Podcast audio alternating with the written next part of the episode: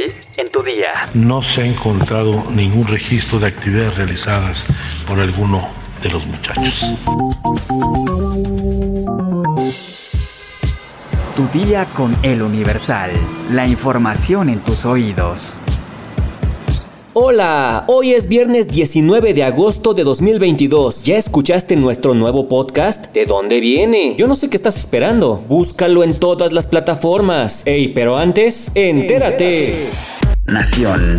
No hay indicio alguno de que los 43 estudiantes de la normal rural de Ayotzinapa se encuentren con vida. Así lo reveló Alejandro Encinas, subsecretario de Derechos Humanos, Población y Migración, en conferencia de prensa en el Salón Tesorería del Palacio Nacional este 18 de agosto, presentó el informe de la Comisión para la Verdad y Acceso a la Justicia del caso Ayotzinapa se han realizado labores de búsqueda en vida. Permanentemente hacemos el análisis de 177 bases de datos de dependencias públicas e instituciones privadas, en padrones, en hospitales, en centros de reclusión e incluso movimientos bancarios donde a la fecha no se ha encontrado ningún registro de actividades realizadas por alguno de los muchachos.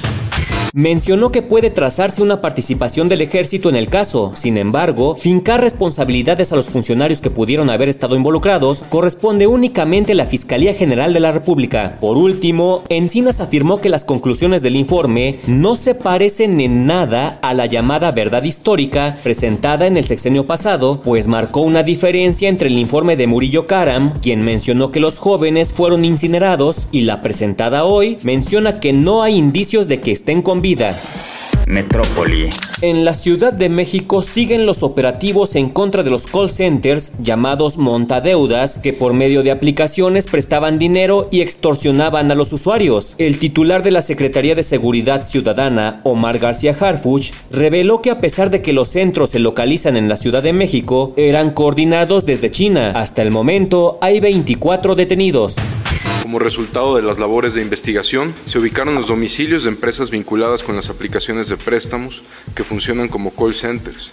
En dichas empresas se emplea personas para efectuar llamadas telefónicas y mensajes de cobranza, quienes para solicitar el pago a los supuestos deudores recurren a métodos de intimidación, agresión psicológica y amenazas, que van desde las llamadas y mensajes constantes hasta la difamación en redes sociales. Es importante destacar que estos centros, estos call centers, aun cuando están ubicados en la Ciudad de México, algunos eran coordinados también en China y operaban en diversos estados de la República. Desde el año 2021 se detectaron a diversas empresas que por medio de plataformas ofertan créditos en línea a través de aplicaciones para móviles, para teléfonos móviles. Los préstamos no tienen garantía alguna y las empresas cambian de nombre e identidad gráfica en forma constante. A través de este tipo de aplicaciones que se descargan en teléfonos celulares, los préstamos o créditos se ofertan prácticamente sin requisitos y carecen de registro o control alguno lo que resulta muy atractivo en el primer momento para solicitar el préstamo, pero después pues pasan las consecuencias que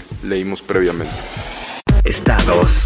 Un equipo de expertos de Estados Unidos habría llegado el miércoles a la comunidad de Agujita y realizado un recorrido por la zona donde se trabaja para extraer el agua de los pozos, donde 10 mineros cumplieron ya dos semanas atrapados. Los gobiernos federal y estatal anunciaron la presencia de este grupo de especialistas, pero no se las vio entrar ni salir. La Coordinadora Nacional de Protección Civil, Laura Velázquez Alzúa, informó que previamente se les entregó un informe por escrito sobre las acciones que se han realizado hasta ahora y se espera que en las próximas horas den su opinión y otorguen su validación al equipo del gobierno mexicano. Aclaró que la presencia de este grupo de expertos estadounidenses no significa que se haya solicitado apoyo internacional, sino que simplemente se pidió una segunda opinión. El presidente de Rusia, Vladimir Putin, decidió incentivar el crecimiento poblacional de su país muy a su estilo, reviviendo una política de la era soviética. Otorgará el título de madre heroína a las mujeres rusas que tengan más de 10 hijos y quienes recibirán un incentivo económico. En medio de un declive poblacional que la guerra ha empeorado, Putin firmó un decreto para que aquellas mujeres que den a luz y críen a 10 ciudadanos rusos recibirán un millón de rublos, que es equivalente a 16.000 645 dólares o 335.425 pesos mexicanos. Esto una vez que el décimo hijo cumpla un año de edad. Así lo informaron varios medios rusos. Pero para recibir el premio existen ciertos requisitos que las madres rusas deben cumplir. Los niños deben haber recibido el nivel adecuado de atención en materia de salud, educación y desarrollo físico, espiritual y moral. Los 10 hijos deben estar vivos a menos que hayan muerto durante el servicio militar, oficial o cívico o en un ataque terrorista.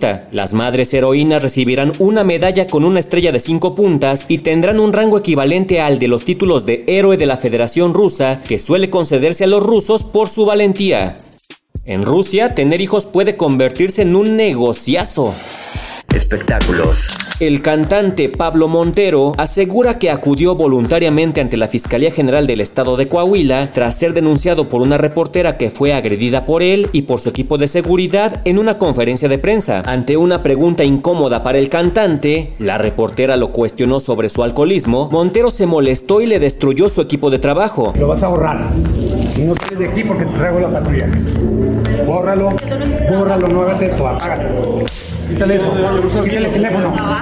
En los videos que circulan en redes sociales, se observa cómo él y su equipo de seguridad se acercan a ella, le quitan el celular y le intimidan. Italia Carolina, reportera del programa Ventaneando, detalló que tras el maltrato a su equipo de trabajo, no la dejaron salir de inmediato y la mantuvieron en el lugar en contra de su voluntad. Pablo Montero detalló en un comunicado que llegaron a un acuerdo reparatorio del que no dará detalles y que cumplirá cabalmente todo lo convenido como caballero responsable que es, además se disculpó de nueva cuenta con la periodista. Pablo Montero, que recientemente protagonizó la serie El último rey, el hijo del pueblo, comentó hace unos días para el Universal que estaba tomando terapia para combatir su impulsividad, esto para solucionar las reacciones que ha tenido ante situaciones incómodas o adversas. Pues con quien se debería de molestar es con su terapeuta, porque la terapia no le está sirviendo absolutamente de nada. ¿Quieres saber cómo descubrir si el odómetro de tu auto fue alterado? Es más, ¿sabes qué es un odómetro? Descúbrelo en nuestra sección autopistas en eluniversal.com.mx. Ya estás informado, pero sigue todas las redes sociales de El Universal para estar actualizado. Y el lunes no te olvides de empezar tu día, tu, día, día, con El Universal. Tu día con El Universal. La información en tus oídos. Even on a budget, quality is non-negotiable. That's why Quince is the place to score high-end essentials at 50 to 80% less than similar brands. Get your hands on buttery soft cashmere sweaters from just 60 bucks, Italian leather jackets, and so much more. And the best part about Quince, they exclusively partner with factories committed to safe, ethical, and responsible manufacturing. Elevate your style without the elevated price tag with Quince. Go to quince.com slash upgrade for free shipping and 365-day returns.